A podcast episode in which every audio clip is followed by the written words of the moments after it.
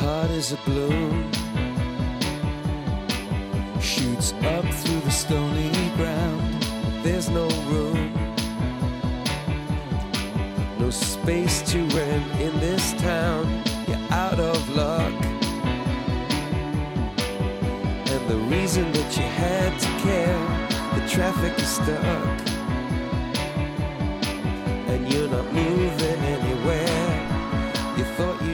Comienza en Radio María Sexto Continente, con el obispo de San Sebastián, Monseñor José Ignacio Munilla.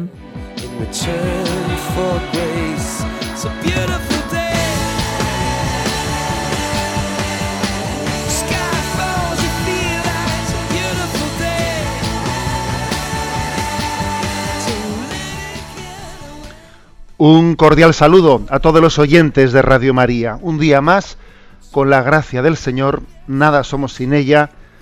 Vamos a realizar este programa de Sexto Continente que en Radio María los lunes de 8 a 9 de la mañana, pues lleva ya su andadura, ya un, buen tiempo.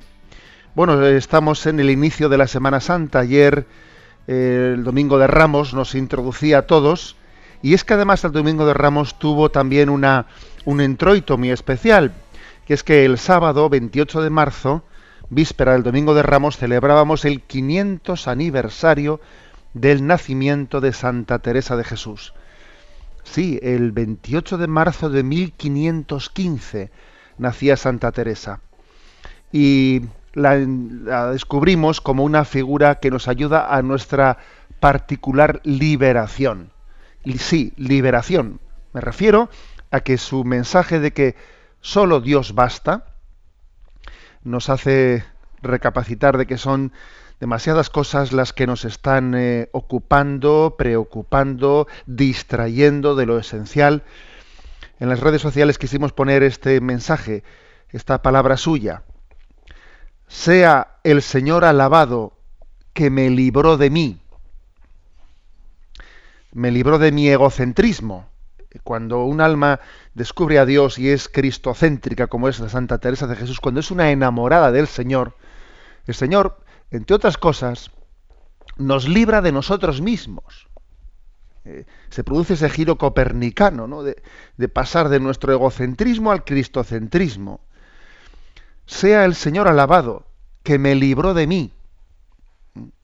Porque nuestro mayor sufrimiento es estar centrados en, nosotros mismos, sin ser capaz de liberarnos, ¿no?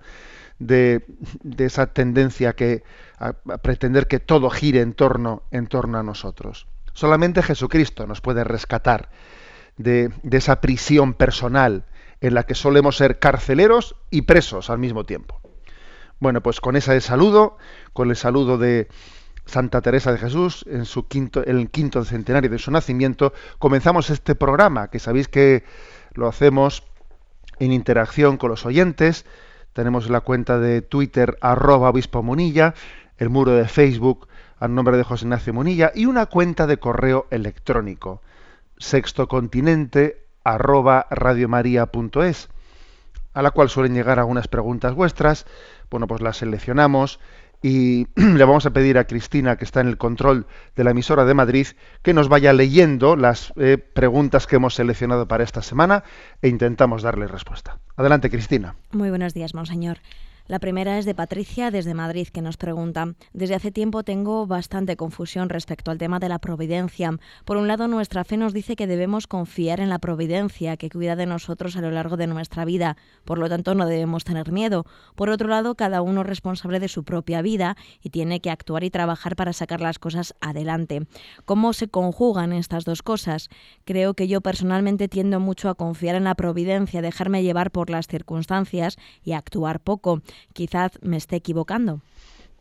Bueno, pues lo cierto es que en ese, eh, en ese binomio entre acción eh, y confianza, pues la verdad es que mm, el sentir ambas cosas como contrapuestas, pues es una señal, es un signo de, de que nos falta madurez en nuestra vida espiritual. Eh, acción y confianza, la verdad es que en absoluto son, son contrapuestas. Hay un famoso refrán ahí que dice, ¿no? cuando, me lo habéis escuchado yo creo que en alguna ocasión, dice, cuando Dios da su gracia, el hombre suda. ¿A qué se refiere esta expresión así un poco provocativa? Cuando Dios da su gracia, el hombre suda. A ver, que es que Dios te da la gracia de sudar. Es que Dios, cuando da su gracia, no es para que te cruces de brazos, sino para que desarrolles pues, todos los talentos que Él ha puesto en ti. La gracia de Dios es precisamente la que te permite no enterrar los talentos y desarrollarlos. Eh, y entonces dar lo mejor de ti mismo. Los santos han sido muy activos, vamos, mucho más que, que, lo que somos nosotros, ¿no? O sea que ese, esa contraposición, el hecho de que vivamos, ¿no? Eh, pues una aparente ¿no? Mm, contradicción entre acción y confianza quiere decir que bueno, pues sencillamente que tenemos que profundizar más en la vida espiritual, porque, porque no es así, no es así. La tradición de la Iglesia existió, existieron dos herejías contrarias, la del pelagianismo, que es la, esa acción que únicamente confía en las propias fuerzas, y el quietismo, también existió la herejía quietista, que era la de, la de afirmar que el hombre no tiene que hacer nada y dejar actuar la gracia de Dios estando él quieto. La Iglesia condenó ambas cosas, condenó el pelagianismo y condenó el quietismo. Pero bueno, yendo a nuestro caso, que no es el de las herejías y los errores teóricos, sino, sino el práctico, eh, confiar más en Dios nos tiene que llevar sencillamente a no enterrar ninguno de los talentos que Dios, que Él nos ha puesto en nuestras manos, ¿no? sino entregarlos plenamente a Dios y al prójimo, porque muchas veces no entregamos los talentos, no los hacemos producir, porque nos falta confianza en Dios, porque tenemos miedo a fracasar, miedo a hacer el ridículo, y entonces uno dice, quieto, quieto, voy a dejar aquí este talento eh, tapadito, porque en el fondo me falta confianza en Dios y tengo miedo a hacerlo producir. Luego, ojo, a ver si va a ser que somos, digamos, eh, poco, mm, poco activos porque nos falta confianza en Dios. Damos paso a la siguiente, a la siguiente consulta. Sata, un médico y profesor de bioética nos pregunta, tengo una duda sobre la cual le pediría una orientación desde el punto de vista moral. El tema es la transfusión de hemoderivados a testigos de Jehová en contra de su voluntad en situación de extrema urgencia vital, habiendo agotado todas las alternativas. Los últimos artículos publicados en bioética y la legislación en los últimos años ha cambiado y se orienta a favor del bien moral del paciente. Desde mi punto de vista, independientemente de que ese bien moral nazca de una interpretación errónea, lo cual sin duda es importante según mi criterio. En base a esto, muchos biotecistas están de acuerdo en respetar el rechazo a tratamiento aunque la vida física esté en juego, y de ello derivará la muerte del paciente a favor de su bien moral. No deja de interrogarme este punto. Yo quiero el bien integral de la persona, sin duda alguna, pero si la persona ha hecho un juicio erróneo de la realidad, ¿hasta dónde puedo respetar su decisión si estamos hablando de perder la vida física? Un abrazo y miles de gracias por ayudarme. Bueno, eh, con respecto a, la consulta de esta, de esta médico y profesora de bioética, eh, mm, vamos, centro, el asunto, ¿no? Se trata de, eh, esa polémica de la, negativa de los testigos de Jehová de poder recibir transfusiones de sangre o hemoderivados, como dice esta médico, hasta el punto de que eso pone en peligro, bueno, puede llegar a, ser motivo de, de, muerte física. ¿no? Entonces, entonces, ¿qué, es lo que tiene que primar? ¿El respeto a la voluntad del paciente? O yo, desde luego, lo veo, lo veo con claridad, ¿no? Es decir, creo que no cabe duda de que el comportamiento moralmente correcto en un caso así es que la sociedad obligue a ese paciente a recibir la transfusión de sangre, ¿no? Porque estaríamos en una acción similar a la de impedir el suicidio de un ciudadano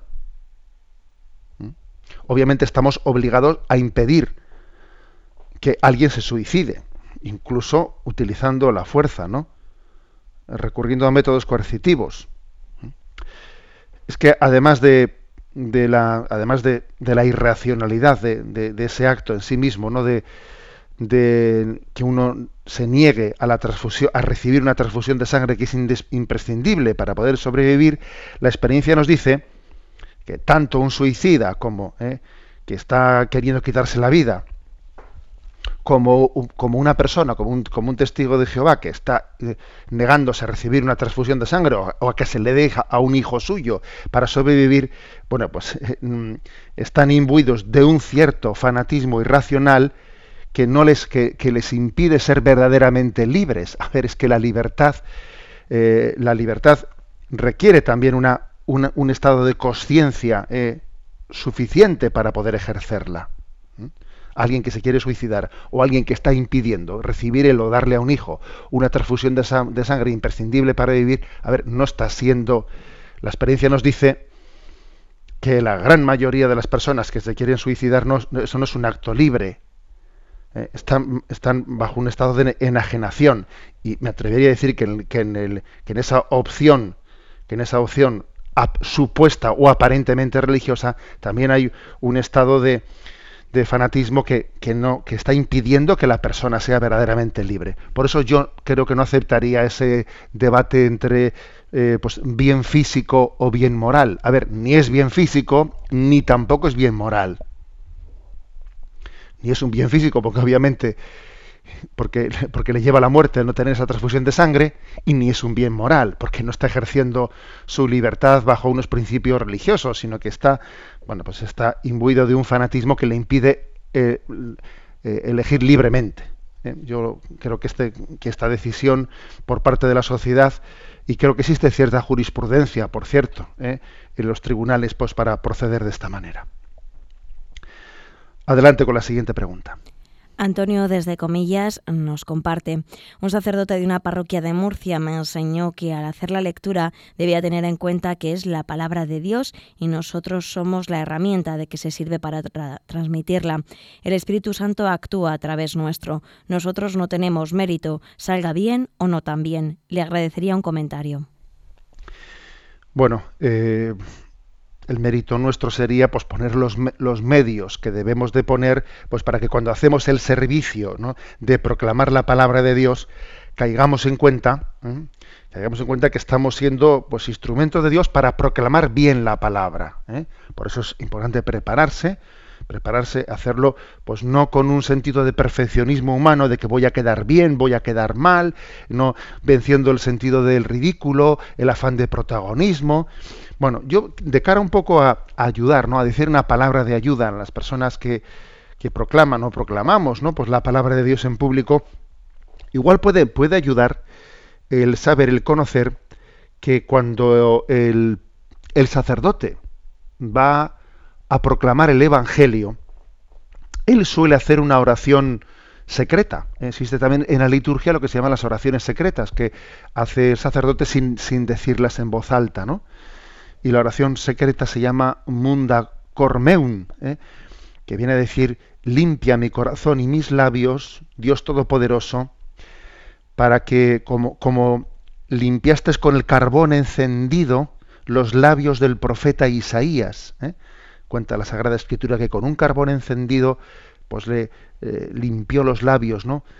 Purificó los labios del profeta Isaías, para que con tu misericordia sea digno de proclamar la palabra y me purifique para poder proclamarla.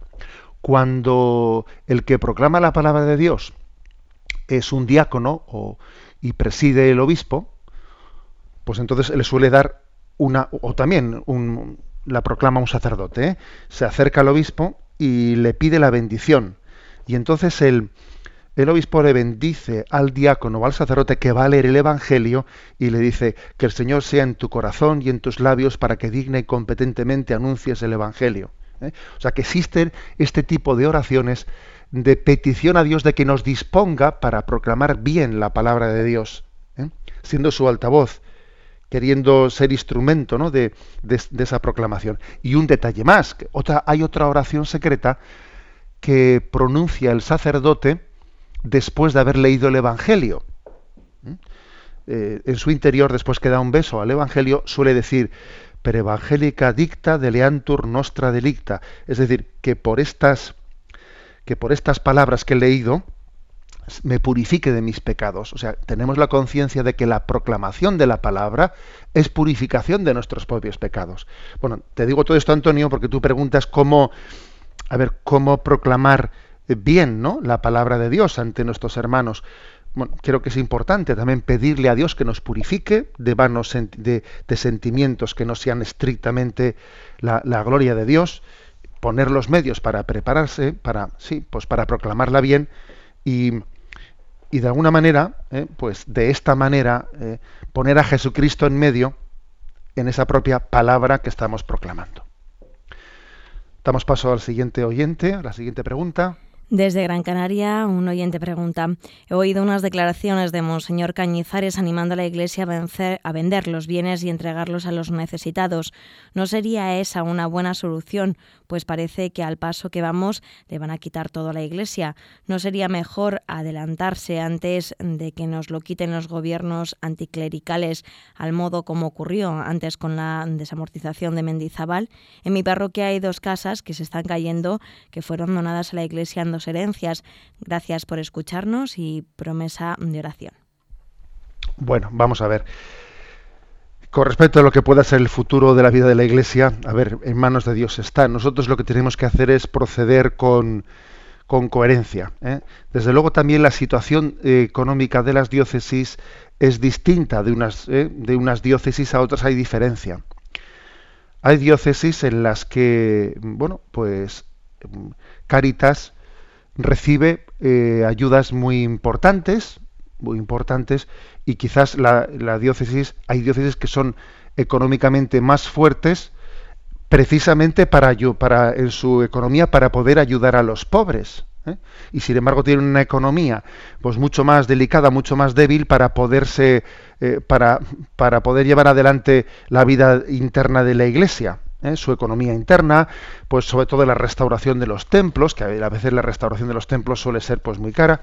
Sin embargo, otras diócesis pues mm, tienen esa balanza entre atención a los necesitados y economía interna de la Iglesia la tienen eh, desequilibrada eh, en, contra, en contra de Cáritas. Yo creo que sería bueno que un cristiano cuando vaya a ayudar a la Iglesia tome noticia, o sea, que consulte, ¿no? Pues en su, en su propia diócesis cuál es la situación económica de la diócesis. Eh, por ejemplo, pues a través de, eh, pues el obispo tiene también un equipo de personas que le, que le, rodean. Imaginémonos que alguien dice, yo quiero hacer un, quiero dejar un legado, ¿no? Pues un legado, pues un parte de mi herencia, quiero dejársela pues a la iglesia. ¿Y, ¿y a dónde sería mejor dejarla? Eh, pues la dejo directamente al obispado, la dejo a Cáritas, la dejo a misiones, la dejo... Como cada diócesis suele tener una situación económica bastante diferente una de otra, puede ser bueno hacer una consulta de cuál es la situación económica de esa diócesis, ¿eh? para saber igual en qué sector es más conveniente o más, o más necesario. ¿eh? Aquí se suele hablar mucho de la iglesia, de, vamos, un poco olvidando que cada diócesis tiene una economía y una situación particular. En cualquier caso, ¿no? Pues eh, sin duda alguna, la Iglesia no está para servirse a sí misma, ¿eh? sino está para servir, para servir la predicación de la palabra de Dios, y para eso, pues muchas veces va a ser necesario en el futuro pues eh, la, venta de patrimonios inmuebles para poder sostener las, iglesias, porque el sostenimiento de las iglesias requiere unos, unos recursos muy importantes. El retejo de una iglesia es carísimo. ¿eh? Y entonces va a ser necesario eh, la venta de, bienes inmuebles para poder sostener las iglesias. Eso en el futuro ya, ya está ocurriendo. ¿no? Y al mismo tiempo que priorizamos poner la proclamación de la palabra en medio, la atención a los pobres también está en el centro de la iglesia. ¿eh? La palabra de Dios y los pobres están en el centro de la iglesia. Y esos dos, ¿eh? esos, dos polos, que no están en contradicción, pues pienso que tienen que ser objeto, ¿eh? objeto de nuestra ayuda y nuestra atención. Y cada diócesis va, pues, como también decíamos señor Cañizares en esas declaraciones, cada diócesis pues tiene que ir viendo, ¿no? De qué manera eh, en su situación particular, pues económicamente, eh, pues prioriza un aspecto y el otro. Adelante con la siguiente pregunta. Marian desde Madrid dice, tengo dos hijos y estaba embarazada del tercero. Digo que estaba porque al hacer una revisión ginecológica el médico me dijo que no latía el corazón del feto por lo que me tenía que hacer un legrado. Gracias a Dios que fui con mi marido a la consulta porque pude apoyarme en él en ese momento. Pero la batalla vino después, cuando nosotros pedimos en el hospital que nos entregasen el cuerpecito de nuestro hijo para enterrarlo. Se organizó un buen lío y después de decirnos que eso no se lo había pedido nadie y de que mi marido se puso serio, finalmente nos lo entregaron y pudimos enterrarlo en el panteón de la familia. Me parece oportuno contar esto para ayudar para ayuda de otras personas. Yo le doy gracias a Dios por haber tenido un marido tan valiente junto a mí y encomiendo a mi familia a ese angelito que tenemos en el cielo. Bueno, pues te agradecemos, Marian, que, compartas con nosotros ¿no? este aspecto. Porque, a ver, eh, aquí hay que distinguir mm, entre lo legal y lo moral. Desconozco, desconozco desde el punto de vista legal eh, cómo está reconocido, cómo está tutelado el derecho de una familia a que le entreguen ese cuerpecito, como dices tú, de, de, ese, de ese, feto, de, un aborto. Eh, porque sé también que hubo ¿eh? pues una reforma infame de la legislación española para que los eh, restos de un feto, hasta determinados meses, no recuerdo cuántos eran, fuesen considerados como restos biosanitarios y no como restos humanos. De manera que las clínicas abortistas lucharon fuertemente y consiguieron que los restos de los abortos no sean considerados como restos funerarios, sino como restos biosanitarios. Porque hasta que se hizo ese cambio de legislación, eh, los coches de las funerarias tenían que ir a las clínicas abortistas en búsqueda de esos, de esos restos de los restos de los fetos abortados. Y no sé si recordáis un reportaje que hizo ABC y hace ya, pues serán siete, ocho años, en los que se veía como las clínicas abortistas, para no espantar a los clientes, eh, les llamaban a estas a estos coches funerarios a altas horas de la madrugada, una y dos de la madrugada, para recoger los restos de los abortos y para que no se viesen los coches funerarios durante, durante la mañana. Al cambiar la legislación y considerar esos restos biosanitarios y no, restos humanos, ya no era necesario de que, eh, de, que, de que, fuesen esos coches funerarios a buscarlos. Eso, esa, esa fue, fijaros bien, una batalla ¿eh? que las clínicas abortistas dieron y ganaron, ¿eh? pues en un momento, en tiempos del gobierno de Zapatero. Bueno, pues supongo que eso también afectaría, afectaría al hecho de, Mm, de que en una clínica, también cuando alguien, eh, un aborto sea natural y no, eh, y no provocado, también pueda tener o no, se le reconozca o no el derecho a que le den los restos, ¿eh? los restos humanos, el cuerpecito de, de, su hijo. Pero vamos, mm, digo que hay que distinguir entre lo legal y lo moral. Distingamos claramente entre lo legal y lo moral. Sin duda alguna, por supuesto que una familia tiene derecho, ¿no? a, reclamar eh, pues los restos humanos de, ese aborto que ha tenido. Y, aunque no siempre, ¿no? Aunque no siempre pues pueda ser atendida atendida esa, esa demanda, pues creo que el caso que Marian nos presenta, en, cualquier caso, es como un pequeño aldabonazo para que incluso cuando dice, pues yo no fui capaz de hacer eso, no tuve los reflejos que tuvo esta mujer de hacer esto, porque seguro que habrá oyentes que estén pensando en eso. Bien, pero yo pienso que incluso el testimonio de Marian en estos casos nos sirve sencillamente pues para recordar que tenemos ese angelito en el cielo que intercede por la familia ¿eh? y que le sabemos ¿eh? como, como miembro de esa familia y, y además también ¿no? nos encomendamos a él. Adelante con la última de las preguntas seleccionadas. Julián de Bilbao nos comparte. Está claro que vivimos un momento especialmente convulso y que el futuro de la Iglesia en España es incierto en medio de un ambiente laicista y anticlerical muy notable. Sin embargo, yo sigo pensando que el peor de todos los males no la rebeldía antirreligiosa, sino el pasotismo. ¿Comparte usted este diagnóstico? Bien, pues yo, yo creo que sí, Julián. Yo creo que sí. Eh, uno ve eh, la historia eh, la historia de, cuántas y tantas conversiones, ¿no? Y es curioso porque eh, las personas que son interiormente rebeldes y cuestionadoras, etcétera, suelen ser, eh, no suelen ser las más alejadas de la conversión, sino que a veces esa situación de rebeldía interior casi suele ser el prólogo, la antesala de, de, un, de una conversión fuerte, ¿no? Lo peor suele ser que ni frío ni caliente, ¿no? Eh, lo que dice la Sagrada Escritura. Te voy a vomitar de mi boca porque no eres ni frío ni caliente. Decía Martín Descalzo, decía que el pasotismo es una forma de suicidio.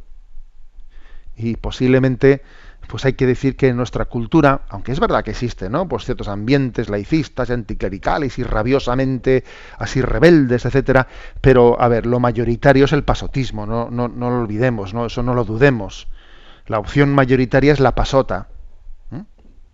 Y el pasotismo es una forma de suicidio, ¿no?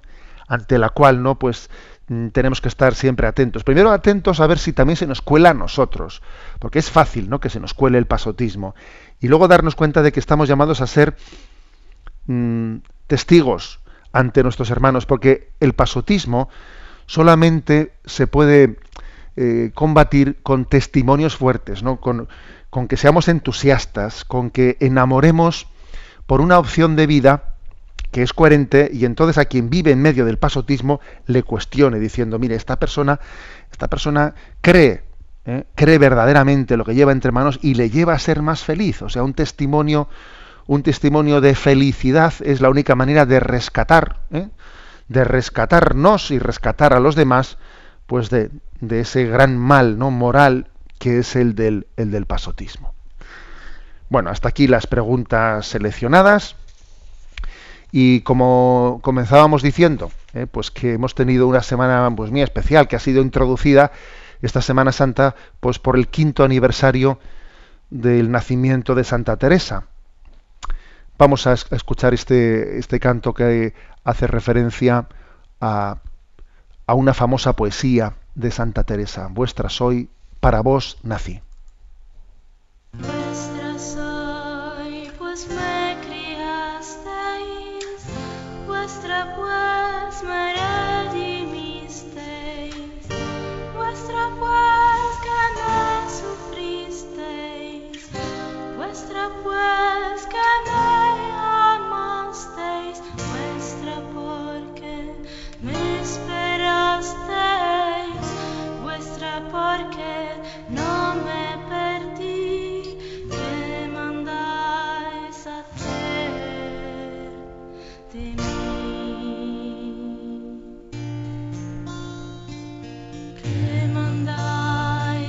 Dios buen Señor, que haga tan vil criado cual oficio le habéis dado, esta esclava pecadora.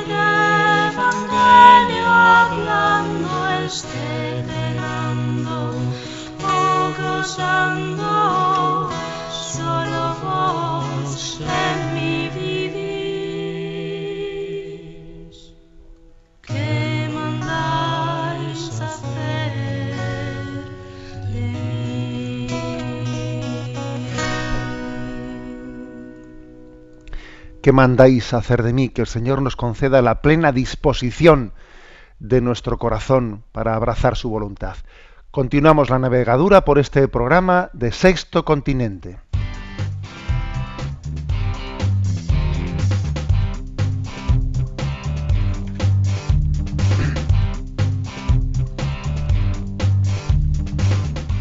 Repasando las redes.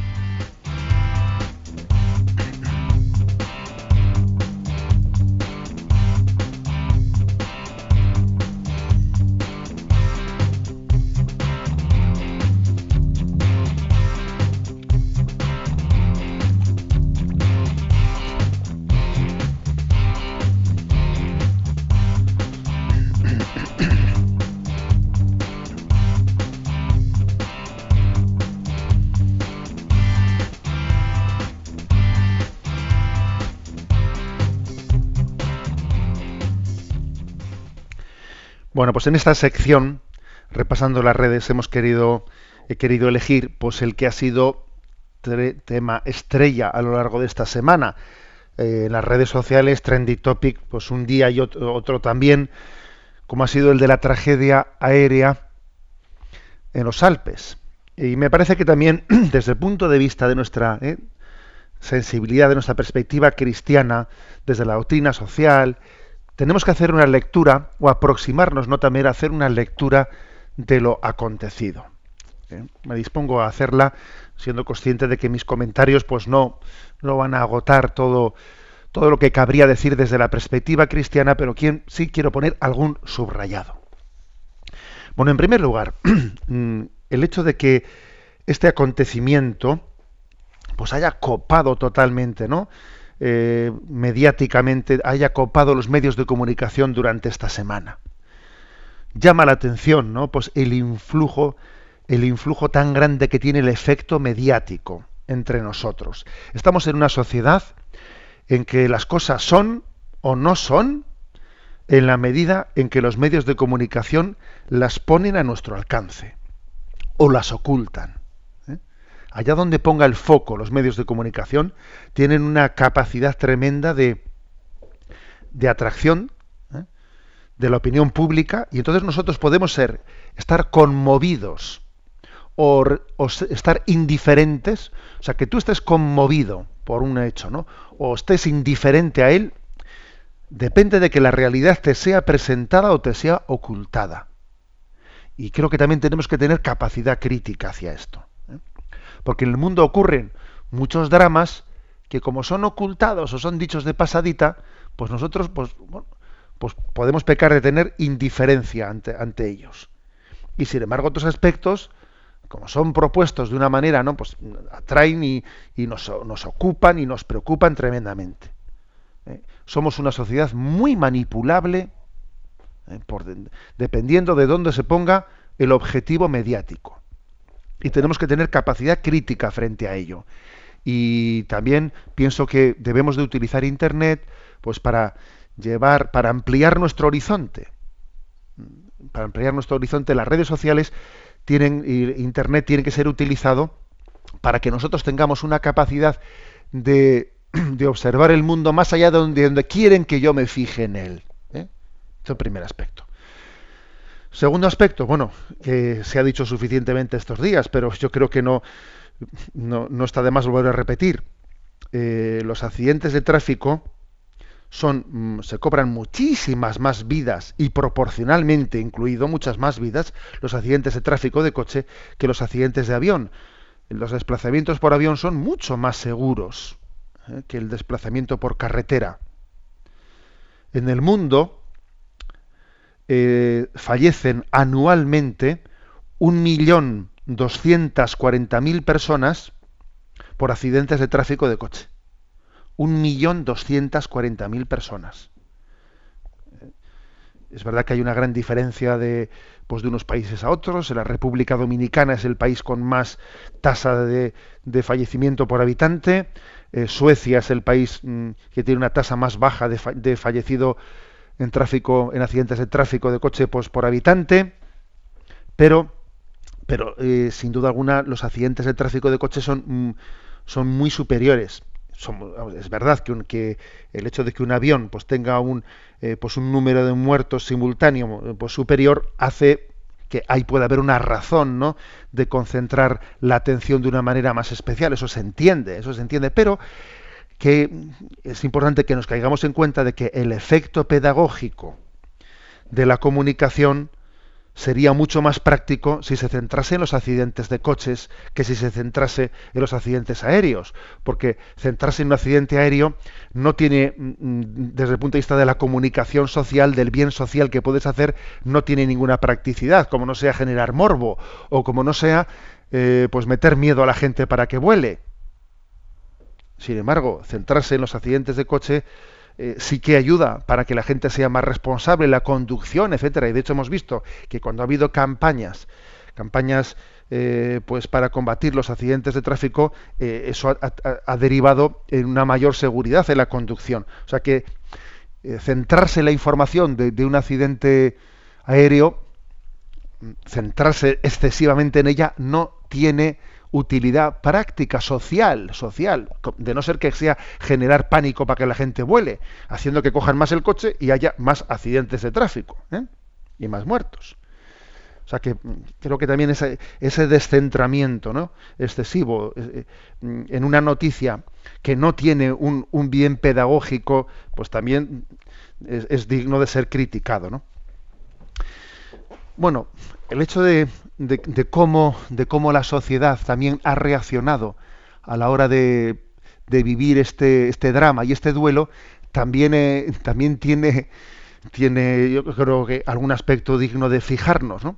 Por ejemplo, hemos visto, eh, cuando veíamos las noticias, veíamos que para ayudar a, las, a los familiares a llevar su duelo y a llevar, y a llevar su drama, pues se daba noticia de cómo en Barcelona pues eh, las autoridades pues ponían al servicio de los familiares equipos de psicólogos. Mientras que en Alemania nos decían eh, que las autoridades ponían a disposición de los familiares en los lugares en los que estaban acogidos psicólogos, sacerdotes católicos y pastores protestantes. Esto ha sido llamativo, ¿eh? Ha sido llamativo ver la diferencia de, de abordar el drama de la muerte desde la España eh, secularizada y laicista y desde Alemania, que no creo que pueda ser eh, calificado como un país medieval. Mm, en Alemania había sacerdotes católicos, las autoridades buscaron también rápidamente el, la clave de sentido espiritual y religiosa para ayudar a los familiares. En España no. Mm, ese dato lo hemos podido ver los que vamos, hemos escuchado en los noticiarios. Y luego, sin duda, ¿no? Otra, reflexión que hay que hacer con respecto, cuando ya supimos pues que, este accidente todavía tenía un drama mayor, pues por el hecho de que se trataba de un, de un suicidio, ¿no? Suicidio-homicidio, ¿eh? al mismo tiempo, provocado por un copiloto que tenía trastornos psiquiátricos no eh, graves. Pero, pero obviamente los trastornos psiquiátricos graves son especialmente graves cuando se aunan con crisis morales. ¿eh? Es que, claro, los trastornos psiquiátricos también uno eh, no, los afronta de la misma manera dependiendo de que tenga un tipo de valores morales o otro tipo de valores morales. Los valores morales que tiene uno ayudan también a, eh, ver cómo afronta sus trastornos psiquiátricos. ¿no? ¿Qué, ¿Qué, es lo que hemos podido comprobar? Recuerdo que estaba con un, con un sacerdote comentando este, este drama estos días, ¿no? Y cuando se, y cuando se conoció pues que, que, había sido pues un suicidio y homicidio, ¿no? El que, el que había acontecido y no se sabían más datos, me acuerdo que este sacerdote me dijo, solo falta que mañana nos escuchemos en los medios de comunicación que nos digan que la había dejado la novia el día siguiente, en efecto, comenzamos a escuchar ya ese tipo de, ese tipo de, noticias. ¿Por qué me parece importante subrayar esto? Porque creo que somos hijos, en esta sociedad, eh, somos hijos de una crisis moral que deja patente dos cosas. Tenemos un problema de narcisismo, de narcisismo, y tenemos al mismo tiempo un problema de no tener capacidad de afrontar el sufrimiento moral, ¿eh? Tenemos un umbral, un umbral de sufrimiento muy bajito, Nos hemos acostumbrado ¿eh? a que, bueno, pues eso, a no tener, a no afrontar sufrimientos, a no, a no abordar ¿no? La, la cruz de la vida. Somos tremendamente narcisistas, pretendemos ser el centro, ¿no? El centro del universo, que todo el mundo me sirva, que todo tengo, tengo que ser un triunfador. Estamos construyendo ¿no? una sociedad en la que en la que nuestro ego sueña, tienen soñaciones, yo tengo que ser el mejor, tengo que ser, y todo el mundo eh, pues me tiene que admirar, y, y, si yo no soy capaz de, de cumplir ¿no? pues ese, esa imagen, pues entonces pues, brota en mí una crisis. Por ejemplo, imaginaros lo que es la, la anorexia, etcétera, eh, cuando alguien tiene, eh, en gran parte está potenciada por una sociedad que, que es narcisista, que espera de mí una determinada imagen, si yo no doy esa imagen, entonces pues me trastorno porque porque mm, pienso que para ser feliz tengo que ser un triunfador, tengo que tener el cuerpo más bonito, tengo que ser el mejor piloto, tengo que ser el mejor triunfador. Estamos en una sociedad narcisista, narcisista, que no educa para, eh, para abordar la realidad. La realidad es que yo no voy a ser el mejor, que yo tengo que aceptar la humildad de mis limitaciones y ser feliz con ellas. Y ser feliz con ellas. Y eso, esto es una gran, una gran carencia en nuestra sociedad. Entonces, si unimos los trastornos psiquiátricos con esta falta de educación en, en, en, abordar, en aceptar, en vivir a gusto con mis limitaciones y no avergonzarme de ellas, aceptarme a mí mismo como soy, sin, sin, pretender que yo sea no pues una, una estrella para poder ser feliz. No, yo, Dios me ha hecho con los suficientes dones pues para ser feliz. Tengo los suficientes dones en mis limitaciones, ¿no? Para ser feliz. Porque además la felicidad plena no está en esta vida, está en la vida eterna. Cuando estos valores los perdemos, a ver, esto es una, esto es una, ¿eh? una bomba de relojería. Es una bomba de relojería, porque en la combinación de, de trastornos psiquiátricos, con esta crisis de valores morales en las que pretendemos ser cada uno la estrellita, la estrella del lugar, pues eso es una caja, eso es una, una bomba de relojería. Y este es un aspecto que yo, con todos mis respetos, creo que en tanta tertulia televisiva, en tanto no sé qué, que parece que pretenden hacernos especialistas en, a ver, en cuestiones absolutamente ajenas a nosotros, de que si, a ver, la seguridad del avión y lo otro, pues muy bien, pero no se está hablando del tema de fondo.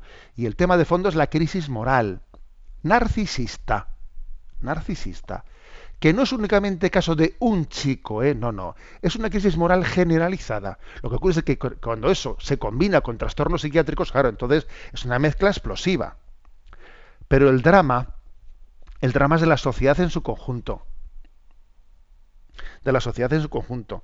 No sabemos abrazar la cruz de nuestra vida, la cruz de nuestras limitaciones. No sabemos ser felices con nosotros mismos. Y el narcisismo nos tiene presos. Y, luego encima, eh, pues luego encima este, vivimos en una sociedad laicista que quita, eh, que pretende quitar a Dios de, de, nuestras vidas, de la vida pública, lo cual todavía nos condena más al narcisismo. Porque si pretendemos arrancar a Dios de la vida, todavía somos más esclavos del narcisismo. Porque Dios es el que nos puede liberar de, de, nuestra egolatría. ¿eh? Acordaros de la frase con la que hemos iniciado este programa, esa frase de Santa Teresa de Jesús, sea el Señor alabado que me libró de mí. Bueno, y por último, creo que, que obviamente, ¿no? Otra, otra lectura que hay que añadir, ¿no? Pues a, lo acontecido es el, la fugacidad de la vida. Velad y orad porque nadie sabe ni el día ni la hora. Es lo que se me ocurrió pues enviar a mí en las redes sociales cuando ocurrió eso, dar el pésame, darle Señor el descanso eterno, brille para ellos la luz eterna. Velad y porque nadie sabe ni el día ni la hora. A ver, es muy importante que vivamos ante la realidad de que nuestra vida es pasajera y que, como se dice popularmente, tenemos que tener el pasaporte bien preparado y la maleta hecha. Porque esto es así. Porque quien, quien se olvida de este aspecto en esta, en esta, vida, pues vive de espaldas a la realidad. Y vivir de espaldas a la realidad, ¿eh? pues es un drama. ¿eh? Bien, continuemos la, navegación ¿eh? por este sexto continente.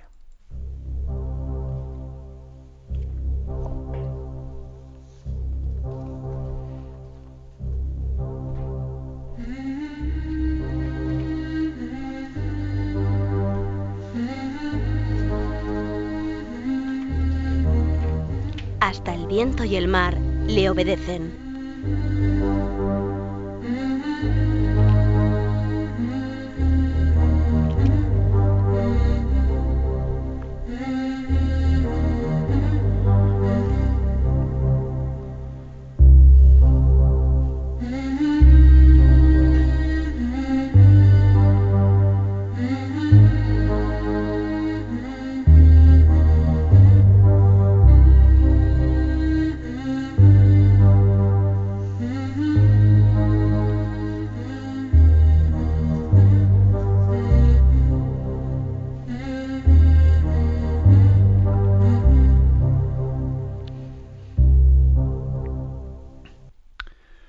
Pues bien, frente a esta tendencia enferma de nuestra sociedad del narcisismo, ¿no? que termina desquiciándonos, vamos a hablar de, lo que es abordar la vida en su realidad ¿eh?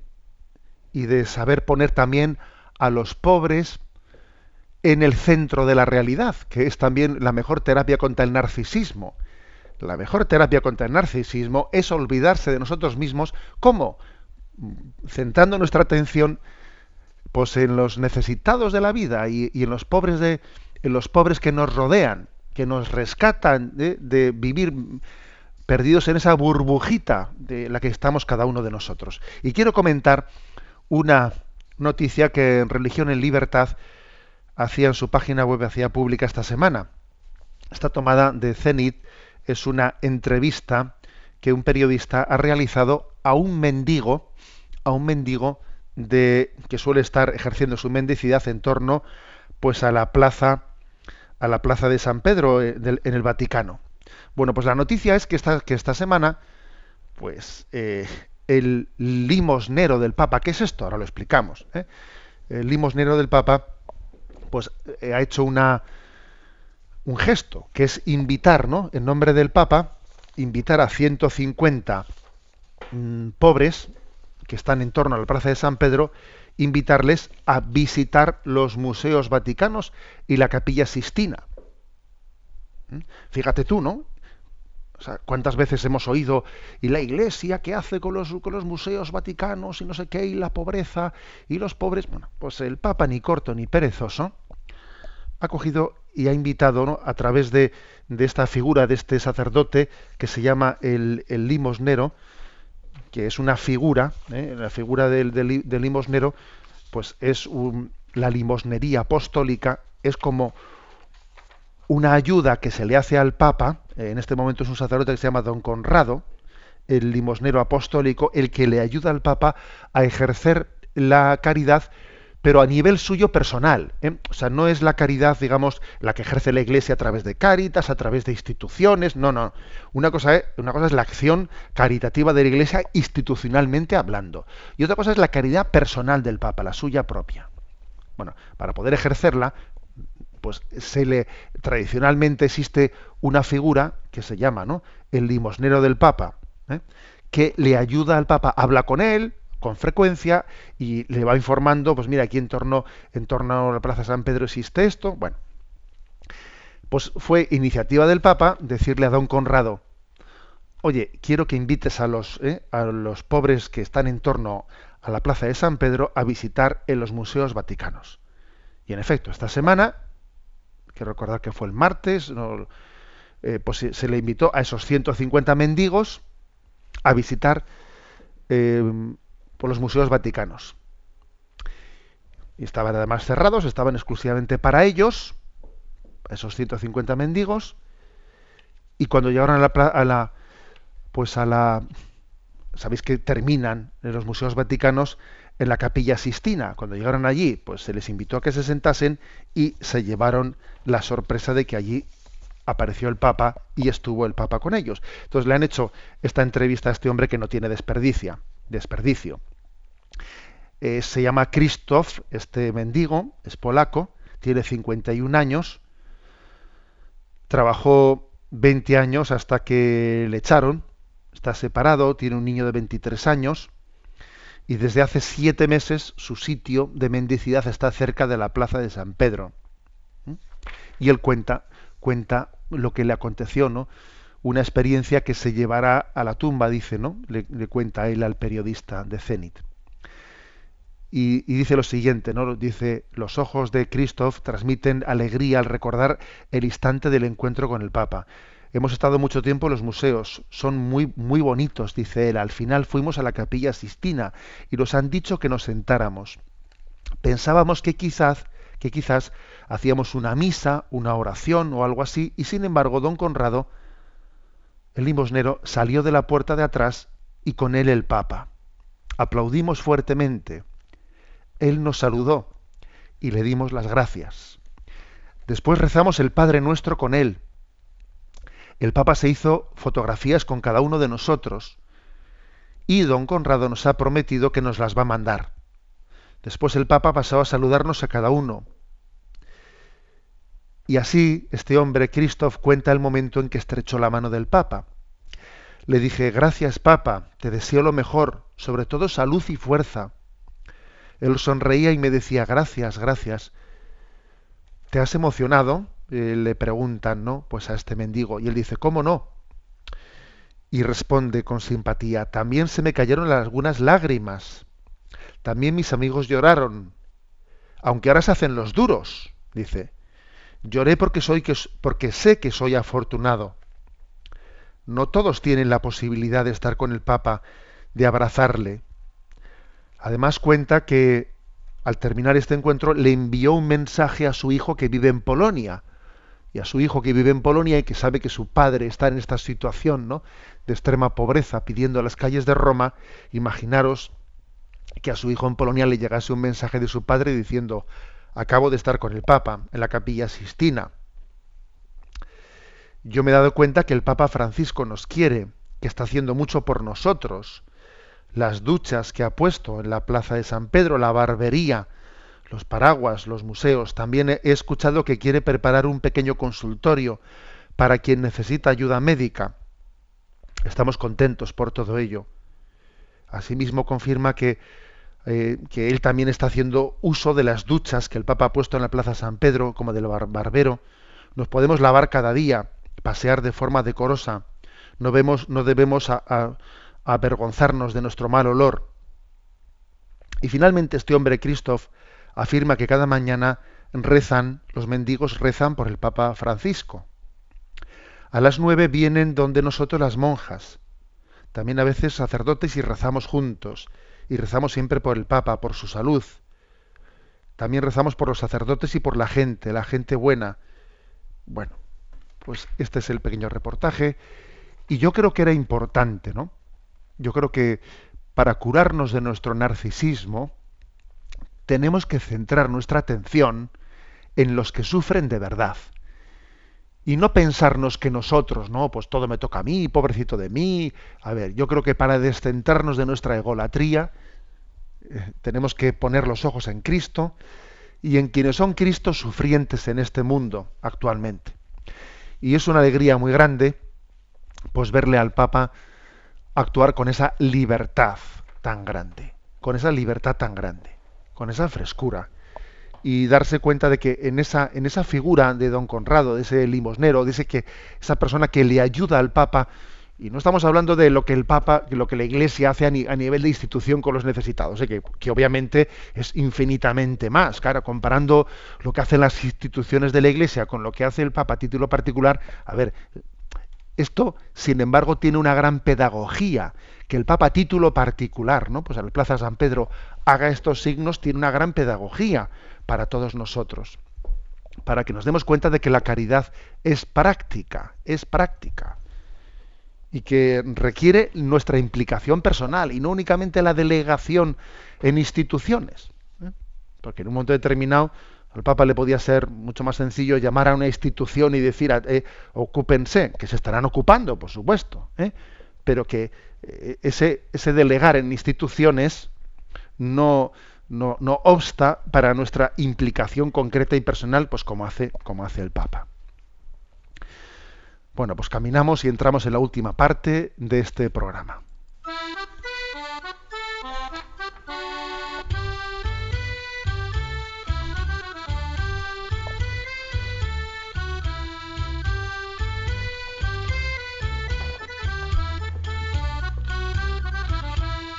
Una gota en el océano.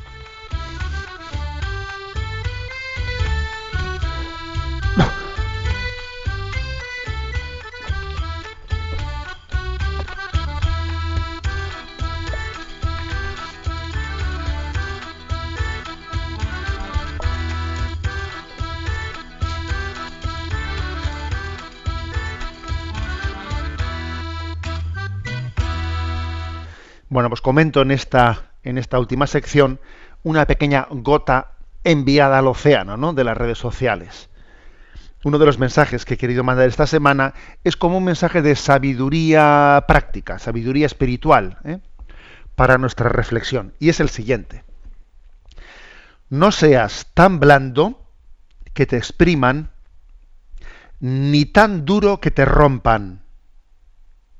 ¿Eh? Lo repito no seas tan blando que te expriman, ni tan duro que te rompan. Es, una, es un consejo de sabiduría práctica que, que, da para mucho. Yo creo que, que tenemos cada uno que nosotros que, recibirlo. ¿Cómo lo interpreto? Eh, a veces en esa, en esa especie de equilibrio que dice uno, a ver, ¿hasta qué punto me tengo que, que mostrar blando y permeable? O hasta qué punto me tengo que demostrar duro, duro, inexpugnable. ¿Cuál es la actitud correcta que tengo que tener ante la realidad? ¿no? Pues, obviamente, si uno eh, se muestra, digamos, sin discernimiento y se muestra eh, fácilmente manipulable, eh, fácilmente manipulable, pues, pues pueden, pueden de hecho, exprimirle, abusar de él y él sencillamente es utilizado y no hace un bien a nadie. ¿eh? El, por ejemplo, el no saber decir que no es un drama. Es un drama. Hay que saber decir que no. ¿eh? Cuando se debe, no por motivos egoístas, pero cuando el bien así lo requiere, hay que saber decir que no. No seas tan blando que te expriman pero al mismo tiempo la segunda parte, ni tan duro que te rompan, ¿eh? es muy, muy, muy interesante. Porque es que a veces ocurre una cosa, que cuando un elemento es muy duro, un diamante, por ejemplo, un diamante es durísimo. Sí, un diamante es durísimo, pero claro, es tan duro, tan duro, que mm, en caso de que no encaje perfectamente, pues se va a romper. O sea, si no entra perfectamente en el hueco, como no tiene capacidad alguna de moldearse, el, diamante, por ser tan duro, se va a acabar rompiendo. Ni tan duro que te rompan. Es decir, hay que tener también capacidad de, de, de adaptación. O sea, las cosas no suelen ser nunca o casi nunca como, como yo creo que deben de ser. O sea, hay que tener una cierta capacidad de tolerancia eh, pues a, la imperfección. A la imperfección.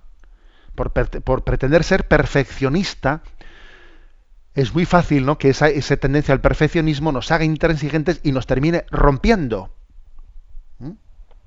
El perfeccionismo casi nunca suele ser el camino adecuado para llegar a la santidad.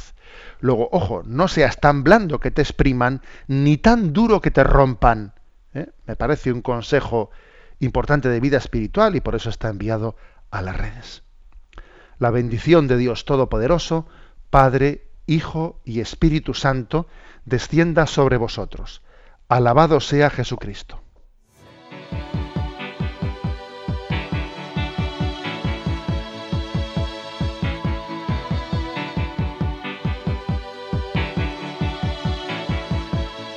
Is a shoots up through the stony ground. There's no room, space to rent in this town. out of luck. And the reason that you had to care, the traffic is stuck. And you're not moving anywhere. You thought you found Han escuchado en Radio María Sexto Continente, un programa dirigido por el obispo de San Sebastián, Monseñor José Ignacio Monilla.